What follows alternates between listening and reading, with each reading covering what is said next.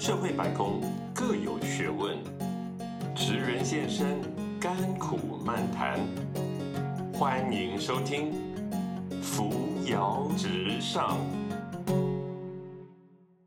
大家好，我们是扶摇直上，，我是瑶我。是 Linda。那呃，延续我们上一集，就是请我们的 Johnson 哥李医师来聊聊他的职业。那呃，上次有说到，我们这一集想要来问一问，就是说在你的职涯里面，呃，过程中有哪一个故事让你印象很深刻，或者是甚至改变你很多想法呢？嗯哼嗯嗯，其实就跟上一集讲了，其实每一个家庭就像一个故事一样。是。那这一个案例其实让我印象很深刻的是，呃，我去一般来说我们会去医院去呃接这个大体，嗯。那呃通常都是在往生室。那这一位妈妈，其实我去我去接她的时候，其实是在一个呃长期的一个呼吸照护病房。那那个呼吸照护病房，呃，我一进去的时候，让我非常的压力非常沉重，非常的害怕，是因为呃好多床位，然后好多人就是靠着那个维持，然后就躺在那里，然后呃这个妈妈大概躺了快二十年，就植物人吗？呃，她算是呃我我有点遗忘她是什么样的病症，但是因为她躺在床上非常非常长久一段时间，是，所以呃，加上她长期用药，所以她其实整个人都有点变化，嗯。那有点呃，有点不是像他当初的样子。嗯那呃，当他我当我我接掉这个案子的时候，我才知道说，呃，她是一个呃这么久的时间的一个妈妈。那小孩子呢？小孩子在呃多年以前就呃去美国了。嗯那妈妈是呃单亲抚养他们，然后让呃用了非常非常用心，然后也非常的劳苦，提供赚了钱，然后把小孩子送出国，希望有个好的日子。哦那小孩子也很争气，在国外就呃念了书，学了呃取得了学位，也有个很好的工作，是，但是就不回来了。那这个妈妈其实有曾经一度呃到呃国外去探望探望她的儿子跟媳妇跟嗯小孙女，是那在那边呃生活的呃那个暑假，那度过她可能是她人生最快乐的时光。嗯。那呃之后他回来台湾之后，不幸就生了这样的一个病。嗯。呃然后就就一直呃每况愈下，嗯。然后就呃，可是这个小孩子就长期在国外，也没有去呃，就是没有回来照照顾顾妈妈，然后也嗯没有关心这件事情，呃，所以就这个妈妈也不希望说小孩子承担太多的压力，所以嗯。所以就告诉他的弟弟，也就是舅舅，嗯。告诉他说，那就不要跟小孩子讲，那他自己一个人来承担。嗯然后他也因为这样就呃小孩子也都没有再理他了。嗯那他走了之后，舅舅联络了呃在国外的小孩，那小孩子还一度嗯可能怕麻烦还是怎么样，我也不清楚，就是没有没有要回来送这个最后一程。那这次听起来是让人家非常的愤怒，嗯，就是会会非常的生气。那呃，可是在，呃这个仪式结束完之后呢，呃，我本来以为小孩子不会再出现，嗯。就诶小孩子有回来，那我们呃舅舅就介绍了这个小孩子说，诶这是呃服务妈妈的礼仪师，嗯对，然后小孩子就往前跟我呃道谢，但是我其实他在跟我道谢的时候，其实我你是生气，我我是生，气的，我我内心是非常的愤怒，嗯。我其实很想告诉你说，呃，为什么放妈妈一个人在在台湾这样？因为嗯。其实这个妈妈为了小孩子，她宁可对贡献了一生，然后生了病，可是小孩子却没有在旁边，嗯那也没有尽到这个、呃照顾的这个责任。那可是这个时候，舅舅就给我一个眼神啊、示意说，哦、就不不要再不要再讲了，就事情这样就圆满就好。嗯然后这个时候，舅舅就呃拿出了一张相片，嗯然后这张相片其实是呃这个妈妈那个时候在那个暑假过得最快乐的时候，呃跟孙女玩荡秋千的留下了一张照片，就是他推着孙女在玩荡秋千这样的一张照片。那这个儿子接到照片的时候，其实呃非常的压抑，就是觉得说，哎、怎么有这张照片？嗯然后舅舅告诉他说，你妈妈有话跟你说，就写在照片的后面。那这个儿子拿了照片看一下照片之后呆呆掉了，然后反过来看到妈妈写了几个字给他，好，妈妈写说，呃，记住我的快乐与笑容，我永远爱你。所以这小孩子看，呃，儿子看完之后就当场就痛哭。那呃，我那个时候会觉得说，我们始终不知道每一个家庭的背后发生了什么事情，可是呃，总是可以在很多的过程当中，呃，可以看到很多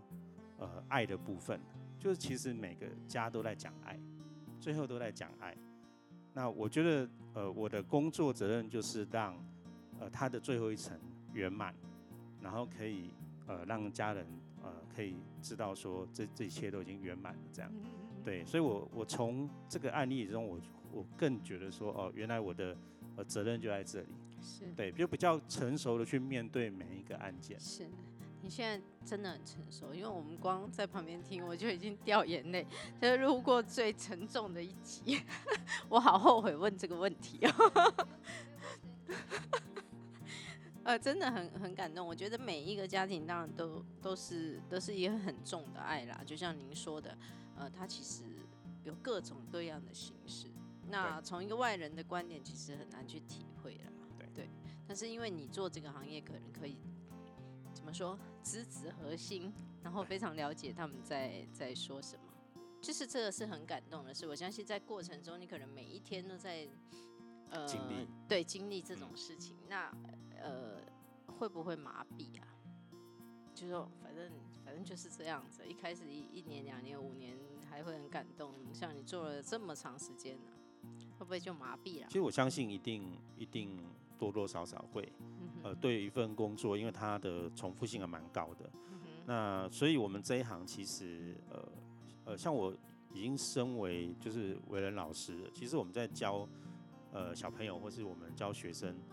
呃如果你真的也要走这一行的话，其实有一个很大的重点就是初心，是那个初衷，是就可能你要了解到你为什么想要从事这一行，嗯，可能不是因为呃报章杂志说的呃薪资很高，是，呃或者是说他可能呃就是讲一个他是一个呃多好的工作，多么的呃，你不用把它太过美化，对，它就是一份工作，其实它它就是一份呃非要非常非常的。呃，很多细节都要注意到的一个服务业。然后就像你说的，不能重来，所以不能出错。其实也挺高压的，对吧？是非常高压，对。那刚呃上一集有提到，就是说我们呃为什么会邀请您来，是主要是因为我我们看了那个泰鲁格的事情，其实让我们有感而发。那我想要呃了解一下，就是说，那如果是所谓的像这种比较。大型的意外，那会是怎么样？你们是怎么样去协助家属处理这些后事？因为其实呃呃，我记得以前呢，小时候那个什么大圆空难啊，那种很恐怖，几乎就是都是小尸块这样，尸横遍野这样子。你们要怎么去做这个所谓的礼仪工作啊？嗯我可能在我的呃工作生涯里面，我没有遇过比较巨大的这种呃意外意外的案件，但是呃我们一定会有呃处理过就是个人的呃意外事件。那意外当然有很多很多种，那其实之所以是意外，所以那个可想而知商家的他接受的那个程度非常的。就是比较难，比较难，对，比较难。所以其实它有很多的一部分，呃，都需要陪伴，嗯，都需要陪伴，然后都需要透过很多的仪轨，嗯然后让这整个过程，然后告诉他放下，嗯然后告诉他其实呃可以可以很可以圆满，对，我觉得那个冲击的是需要时间的，嗯，是需要时间，但是可能不能用很多。呃，急就是比较快速的方法，告诉他说没事了，嗯不是说过去了，对。而我觉得，呃，这个是要需要时间，是。但是很可惜，我我会觉得说，呃，这方面的呃就是专业，就是陪伴陪伴的这个议题，这个嗯专业，是刚刚其实台湾其实是比较少被说的叫做讨论的，忧伤陪伴师，悲伤辅导哦悲伤辅导是比较少被呃重视的，嗯对这一块在台湾其实很重要，因为呃，因为亲人遭遇意外或离去，然后罹患忧郁症的案子不少耶。是。其实这件事还蛮重要的。呃，所以其实我们有在思考，我们其实我们的工作是在执行这个整个案件的过程，可是在这个过程结束后，对，呃，这个呃挚爱的亲人，呃，这个家人是不是已经走出来了？嗯。对，所以这一块其实有待呃这个行业更加提升了、嗯，呃，也必须要直说，就就是往后再延伸嗯的一个辅导的。当然我们会说，呃，可以借有很多社会的支持的力量，嗯。可是这个社会的支持力量在哪里？嗯。可能是呃比较模糊一点，嗯。甚至可能一般的人比较呃没有办法接触到的。是。OK，所以呃，我我觉得它是已经就像呃上一集说，其实是一个产业链的概念啊，就已经是呃从上到下游，甚至呃，其实我我自己觉得，因为呃早早些年曾经有呃接触过到大陆发展的礼仪师，还有呃生死学的教授，然后你就会发现，其实台湾这一块真的很进步，因为对岸都来台湾学学这整套的礼仪流程，然后其实他们早期是都都不会的，也是我慢慢这样子带过去，因为呃大陆因为地大嘛，所以它不需要。好像有有做，其实他们早期是没有塔这种观念的，嗯因为他们就是烧成骨灰，然后地地葬，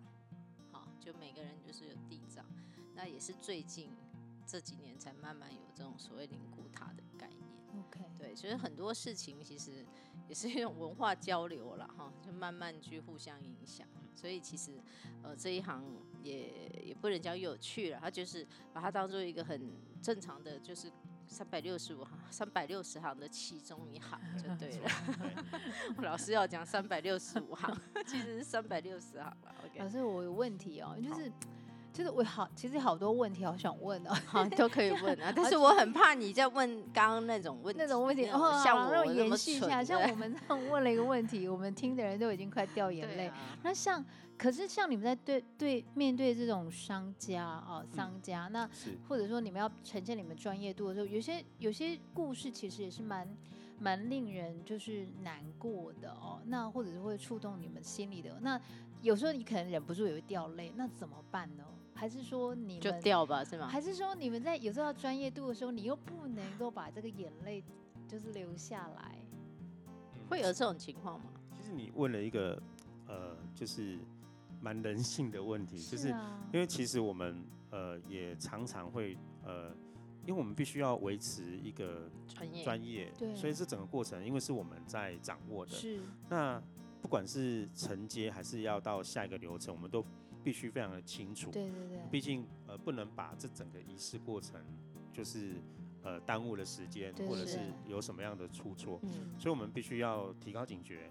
可是我们常常也会，坦白说，我们常常会躲起来，偷偷的哭一下。要躲起来。要发我们也泄一下也。是会有情绪的，有可能，可是这个情绪可能我们会紧绷到最后圆满结束之后。嗯哦，对这样子哇，那个压力真的是很大，对啊，所以因为呃像我觉要得这个也是一个一个压力哎，对对，对，这样子我就会想到，所以呃你们进就是有人要去应征的话，他需要做一些心理测验吗？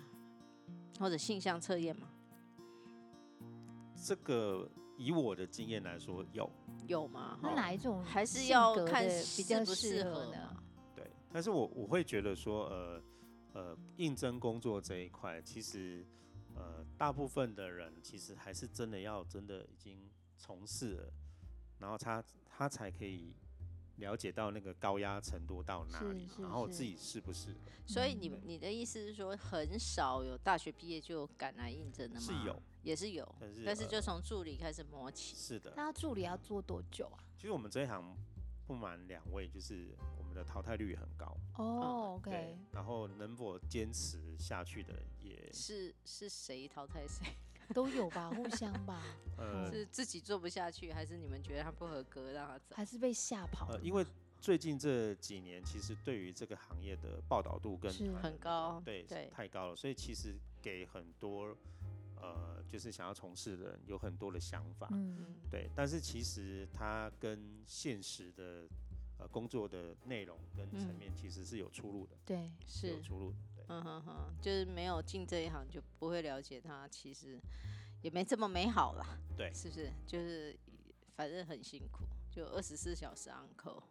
OK，嗯所以呃，你你刚刚有提到那个呃百万年薪的部分，是你们是除了底薪还有按按件计酬嘛？对这样直接问，就是按件计酬。所以当然了，其实百百行百业都一样，就是越忙的人就薪水越高嘛。呃，对，对，因为他接的案子就越多嗯嘛。OK，可是像越忙的话，就是就想另外一个问题，就是说你在这个产业里面越资深的话，你的这个进阶怎么样呢？就是嗯对呀、像一般我们的工作是有可以职位上的进阶，或者是说职没有职位上的进阶，就是有可以跳跳薪跳水槽啊。就是资深程度。可是像你们的话，很好奇是说，哎，你们有职位上的进阶，资或是深礼师或是对年薪上有因为资深而增加吗？呃，因为这个产业它的、嗯虽然已经是很蓬勃了。是，呃，可是其实对于呃您讲的这一块，就是当这个呃礼仪的这个礼仪师这个角色，他到了一个呃年纪的时候，他可能没有办法负荷这个体力，嗯然后没有办法再继续做下去的时候，那我们这个产业其实到目前为止并没有提供给他一个呃一个很好的一个、哦呃出路或方向。哦对因为其实是蛮现实的说，就是说做资深也是一样领一样的薪水啊。然后就是摆 case 的话，也就是你要是年纪大，你跑不动了，你领的就没有是这样年轻人多。啊，真的啊。真的啊，但我我会觉得，我刚刚一直在强调那个转职，因为像啊、假设我今天是做企划的，我可以跳槽，然后好，我从化妆品业的企划跳槽到电子业企划，或许啦，我刚刚是嗯比喻，就是我可以跳，但你们的工作要怎么转职啊？老师喽，转职比较困难。嗯比较难。要转转不过有个好消息是，这个产业，因为我一开始的时候有提到说它的分工越来越细。是是我们可能不是呃，这个殡葬的产业可能不是只有呃我们看到的就是礼仪师的工作而已，它还有会馆，嗯，那它有一些殡葬哦设施，哦那殡葬设施有包含呃塔位、公墓这样的一个殡葬设施。哦那殡葬公设施的经营也是是一个也是一可以转职个非常的方转对向。对。然后另外一个就是所谓的气化，嗯因为它可能呃告别式的模式，可能从传统的加工店里嗯已经慢慢的有一些类似像追思化化、呃嗯追思化或刻字化的一个方向。对对对对对，对现它可能在越来越有很多客制化。呃，包括布置啦、花嗯束啦、花礼啦，呃甚至整个流程。所以其实呃各方面的产业都在成长，相关的相关的其实都是包含在内。是是也是 OK，嗯我我我觉得呃真的是蛮特别的啦。那呃刚刚有提到就是说呃您的家人或者甚至另外一半要接受这产业，会不会有没有那种例子，就是说哦本来你在做，然后因为影响了身边的人，他们也跳进来做的例子啊？呃，其其实我刚开始的时候，呃，上一集我有提到说，就是家里面的长辈可能不太能接受对，嗯做，在我那个年代可能不太能接受这个行业。嗯嗯那其实我自己的母亲，呃，她接受其实是一个蛮特别的一个巧合，就是嗯刚好我服务的案件是呃的媳妇刚好是她的朋友。哦，那其实我不知道我妈妈在现场，哦，但是我在跟商家在呃服务跟他解说的那个专业的那个是。过程都被我让妈看到了。那我妈看到之后觉得说哇，我的小孩的这份工作这么专业啊，哦嗯，，跟他那个年代中中传印象是不不一样。样，嗯，所以他也能知道说，呃，其实这个工作不容易，对，所以其实呃之后他也给我很大的支持。接受那这样花了多久的时间呢？其实我运气蛮好的，因为哦这个巧合就在我呃到刚开始刚开始的时候不久不久就发生了，对，那我自己也蛮意外的。嗯那呃，有另外一个大家一定会最好奇的问题，就是每个人都会喜欢问你们，哎，有没有遇到那个灵异事件？呃，我我个人是没有，嗯，我个人是没有，但是是八呃字印，呃，可是我觉得会 呃遇到的呃感动的感受会比这个的还要多，还要多很多还。要多。原因是因为我们这工作其实你一开始你就会很投入，嗯那很忙很累的情况下，可能没有呃很大的注意力去去会想到这一块，嗯那就是因为可能就是一个想要把它完成的心，嗯，对。所以呃，其实刚刚在休息的过程，老师有特别分享说，曾经被关在冰 柜，对不对？可以跟我们聊一下这个故事。其实是我要我一个习惯需要探视呃隔天要出殡的我的遗体，嗯好，那我去探视他，那那是在呃殡仪馆里面都会有一个冰库，是冰库，，那通常他他会在告别式的前一两天就开始退冰，啊，这要看是冬天还是夏天啊，哦就是退冰时间。那我通常都会在这之前再去看一下我的大体的状态。那结嗯果这个宾馆人员引领引领到我进去之后，就忘记呃忘记我了，嗯我，还在里面，那他他就把门就关起来了，哇，所以我就在冰柜里面呃吹冷气，呃跟现场一百多个 这个往生菩萨对相处了十分钟。，OK，那那十分钟可能是很漫长的 十分钟，对，但是呃，我所以也什么事都没发生，都没有发生，会害怕吗？呃，不会害怕，只是觉得呃，好冷，什么时候什么时候可以发现我在里面，我什么时候可以出 去，这样，其实有点危险哎，真的太冷了哦。那所以他还好，十分钟就想起来了，对他想起来我在还在里面，所以就来救你。所以那十分钟只有你自己在幻想说会不会出现什么，可是事实上什么都没有。是，所以其实呃，很多很多人会绘声绘影说你们这一行会常常遇到一些灵异事件，事实上并不是了哈，他不够。忙吧？那种人通常可 能就不够忙，不或者是增加一点说故事的魅力，是这样吗？其实只要是呃良善的，是是他的用意，或是说嗯他可能是想要传达一个什么嗯样的呃消息或是方向，我觉得都没有都关系。OK，都没有嗯关系，可能很多人都想要表达一种思念吧。对，对 OK，那呃，做这一行最后一个问题，有没有改变你的个性？嗯，其实呃，这问题有点难嗯的原因是因为其实呃，我一直觉得呃，从事这个行业，我一直在看东西，一直嗯。在经历经历这些东西，嗯，所以其实呃，有没有成长，或者说有没有改变什么，其实我自己呃，我会有，我也会问我自己，嗯。对，但是我我从这个过程当中，我觉得最大的改变是，呃，我觉得人其实很渺小，是。是是对然后生命其实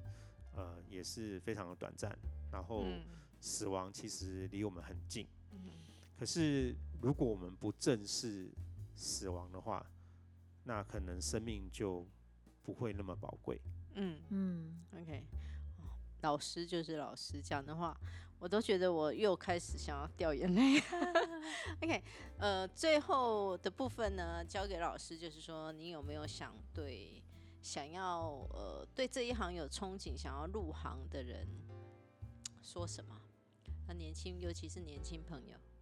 觉得他如果、准备好了，他真的想要进入呃我们的殡葬业，那你有没有什么话给他们忠告啊？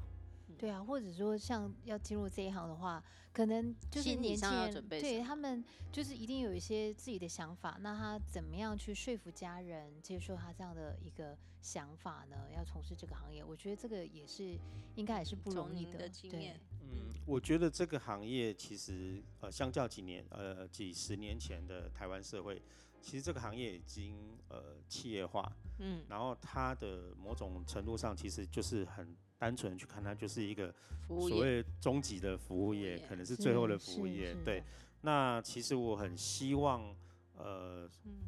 有这样的想法，或是很想要去服务的、陪伴的这样的一个年轻人，嗯，然后他可以多多的呃来尝试，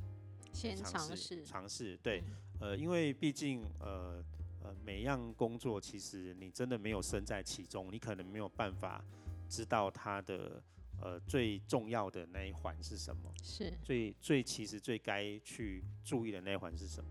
那其实我们很希望很优秀的年轻人一起投入这个产业，呃，改变这个产业，嗯让他的一个数值是是嗯是提升的。但是我还是希望觉得是有一点点呃工作经验，是，呃有一点点社会经验的人，因为他毕竟呃还是在沟通，对还是在沟通，他必须要跟生者沟通，是让生者安心，是，对对的一个一个工作。对，那他也必须是胆大心细，对他也必须要非常有耐心，嗯哼，然后你才可以去倾听，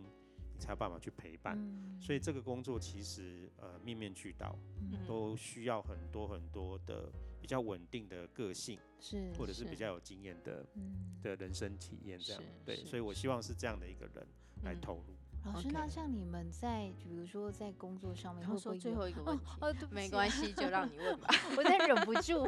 好想再问下去，就是像这样子讲起来的话，一般有所谓的在职训练，可是如果你们的工作，比如说呃上班时间就是随时 on call，那你们这样怎么样去安排这样的的在职训练？那又有什么样的在职训练是你们会去着重在教育给这些员工呢？呃，其实政府现在因为让这个产业证照化了，嗯，开始造化，呃几哦。年前开嗯。始有所谓的礼仪师证书，是。那呃礼仪师证书其实他呃拿到这个证书还还真的还不蛮不容易的，哦，他需要有一个呃教育部认证的学分数，然后他必须要通过劳委会举办的乙级技嗯术试，哦要拿到这个证。以及然后再加上嗯工作经历要几年以上，嗯，那这三个条件去内政部申请礼仪师证照，嗯。那这个证照还需要换照，